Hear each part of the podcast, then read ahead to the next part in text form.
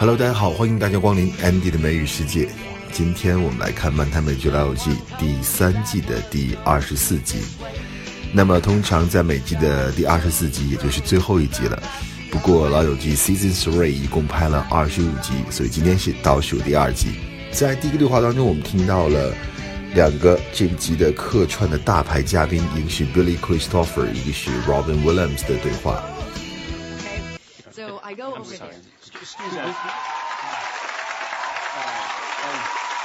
It's a little crowded. Do you mind if we sit? Yeah, could you scooch? Oh, move, move over just a little bit. Thank you. Keep on scooching.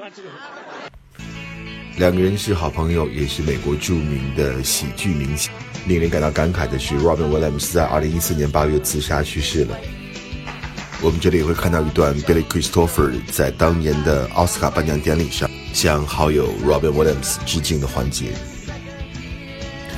接下来这个对话呢，是 Phoebe 向 Rachel 介绍自己朋友 Bonnie 的长相，当时说了一句 “average height, medium build”，这个意思就是不高不矮，不胖不瘦，身材十分的匀称，正好。Rach, can I ask you something? Yeah. Okay, you can totally say no. But, um, would it be okay with you if I set Ross up on a date? Oh. Uh, with who?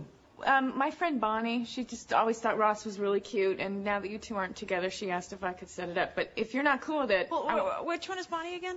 you remember her from my birthday party two years ago? She's, uh, yeah, like average height, medium build, bald. Oh. That's fine. Great, okay. Ah, it's good for you. All right. 好，接下来这个对话里明显有一个亚洲的口音，这就是另一个客串的大牌，老牌的华裔演员 James Hong，他在本集里扮演 Pete 的培训师。 You are iron. You are steel. Let me ask you something. How come when I call your computer support line, I have to wait an hour and a half? I told you, we're adding new operators all the time. Can we concentrate on my training? It's just hard when I know I have email I can't get. OK, next conversation. Rachel 和 Phoebe 还有 Bonnie 的对话。Rachel 说她从 Fame 的一个演员那里买到了面包。Fame 是百老汇很著名的音乐剧，中文翻译成名扬四海。同样，这个对话里也出现了另外一位客串的大牌，就是 Christine Tyler，美国的女演员和上集客串的着名喜剧演员 Ben Stiller，他们两个是一对夫妻，在 Zoolander 包括 Wedding Singer 上都有非常令人印象深刻的合作表演。 Oh, that was depressing. I think I just bought a soft pretzel from one of the kids from Fame. Ready to go to the movies? Oh, Rach, this is Bonnie. Hi. This is Bonnie? This is Bonnie. You're Bonnie? I can show you an ID if you want. Oh, no. I'm sorry. Just, you look a lot different than the last time I, I saw you. Oh, yeah. Well, I just started wearing bras again. Oh, that must be it. 这个对话中，Ross 说他为了看比赛买了一个 combo，combo 就是组合或者是套餐。我们在 McDonald's 或者 KFC 里面买一个套餐，那这个是 combo，有薯条啊，有汉堡啊，还有饮料。 Combo，which combo do you prefer？你想要哪个套餐呢？ Hey, God, Ross, what is that? hey, it's the ultimate fighting combo. Yeah, I save 30 cents, plus I get to keep the cup. 接下来这个对话当中呢，就是我们这个 episode 当中非常重要的一个原点。There are plenty of other fish in the sea。 海里面呢还有很多鱼，中文翻译就是“天涯何处无芳草，何必单恋一枝花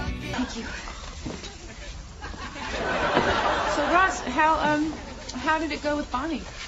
Oh, I gotta tell you, I, I wasn't expecting to like her at all. I mean, I actually wasn't expecting to like anyone right now, but she's really terrific.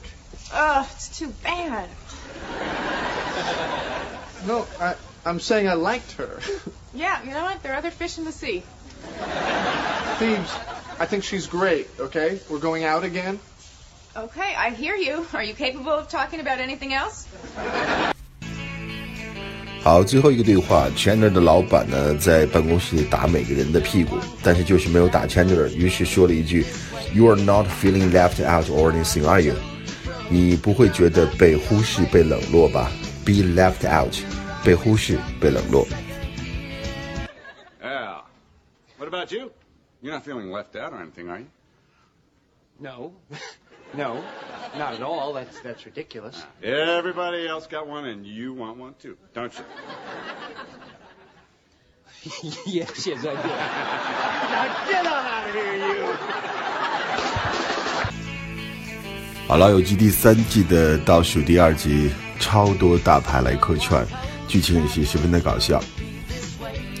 那么下一期我们将会奉献上《老友记》第三季的最后一集了。好，这就是今天的安迪的美语世界，我们下期再见，拜拜。